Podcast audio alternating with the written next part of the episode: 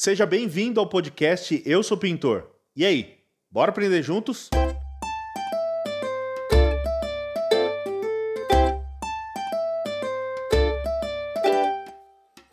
Toda semana eu recebo mensagens de pintores querendo fazer um investimento em um equipamento wireless e tem dúvidas de qual equipamento escolher ou se é a hora certa, se é o momento certo de investir em um equipamento wireless e qual equipamento você deve investir. Se você está com essa dúvida, assim como outros profissionais, então a primeira coisa é saber qual o custo-benefício, ou seja, quanto esse equipamento vai te custar e quais são os benefícios que ele vai te trazer. Quando a gente fala de investir em um equipamento wireless, a gente está falando diretamente sobre autonomia. Quanto tempo eu vou economizar, eu vou ganhar pintando uma parede, qual serviço vai ser mais rápido. E diretamente está ligado também ao tempo que você leva para fazer o isolamento, o mascaramento da área, do ambiente onde você vai pintar. Vou dar um exemplo. Se você pega um apartamento, um imóvel interno habitado com móveis, você vai precisar, para fazer uma pintura com equipamento wireless, de um pouco mais de tempo para fazer o isolamento do piso, dos móveis, das janelas, das portas, ambientes ou áreas onde não vão ser pintadas. Isso requer tempo.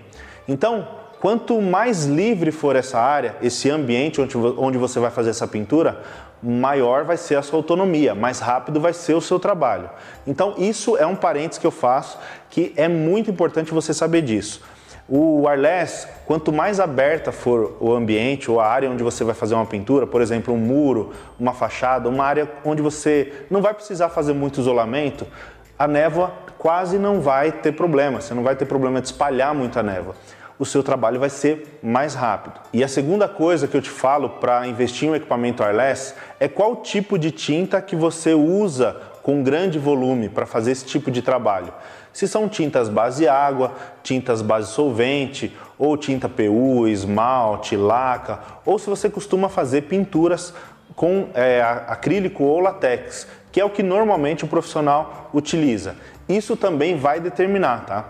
Tem equipamentos wireless que só usam base água, tintas à base água, ou só recomenda-se a utilização de tintas à base água. E a terceira coisa é você avaliar o período de manutenção que esse equipamento vai te dar, porque sim, você vai precisar periodicamente fazer manutenção em equipamentos, tá? No seu equipamento. Para isso, vale a pena você investir em marcas consolidadas no mercado, que já tem uma certa experiência, uma bagagem, já tem um nome no mercado para você não ter susto e não ter prejuízo na hora de fazer essas manutenções.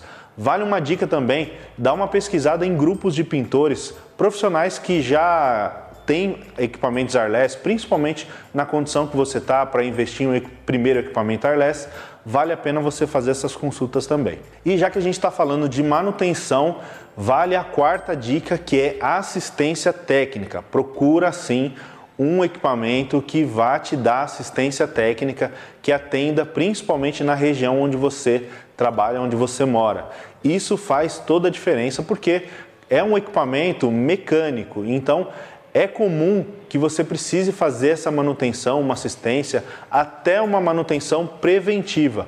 Para isso, o ideal é você fazer numa assistência técnica que seja especializada no assunto. E a quinta dica que eu te deixo é para você ver os acessórios que esse equipamento possui.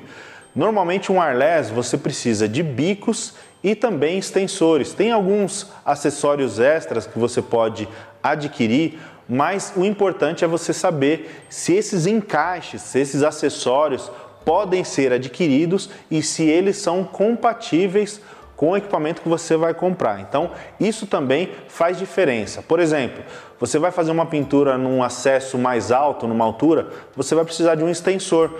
Um acesso um pouco mais difícil, o extensor, o extensor ele ajuda demais. Então, avalia isso também. Esses acessórios também fazem a diferença na hora de adquirir o seu equipamento wireless. E por fim, eu vou dar a minha opinião de qual equipamento é mais recomendado para o profissional de pintura, principalmente você que está pensando em investir num primeiro equipamento wireless, tá? Eu utilizo os equipamentos da WBR Wagner já há alguns anos, tenho uma parceria com eles há mais de três anos, mas o meu primeiro equipamento Arless foi a PP60, inclusive a gente fez alguns vídeos há três anos e meio atrás falando sobre esse tipo de investimento em equipamentos Arless, tá? É, eu utilizo hoje a Rio Control Pro 190 da WBR Wagner. É um equipamento que me dá uma autonomia de trabalho aí de 600 metros, 700 metros quadrados por dia. Eu posso pintar com tinta base água, que é o que eu sempre uso. Eu não utilizo base solvente, até porque para mim hoje não faz sentido.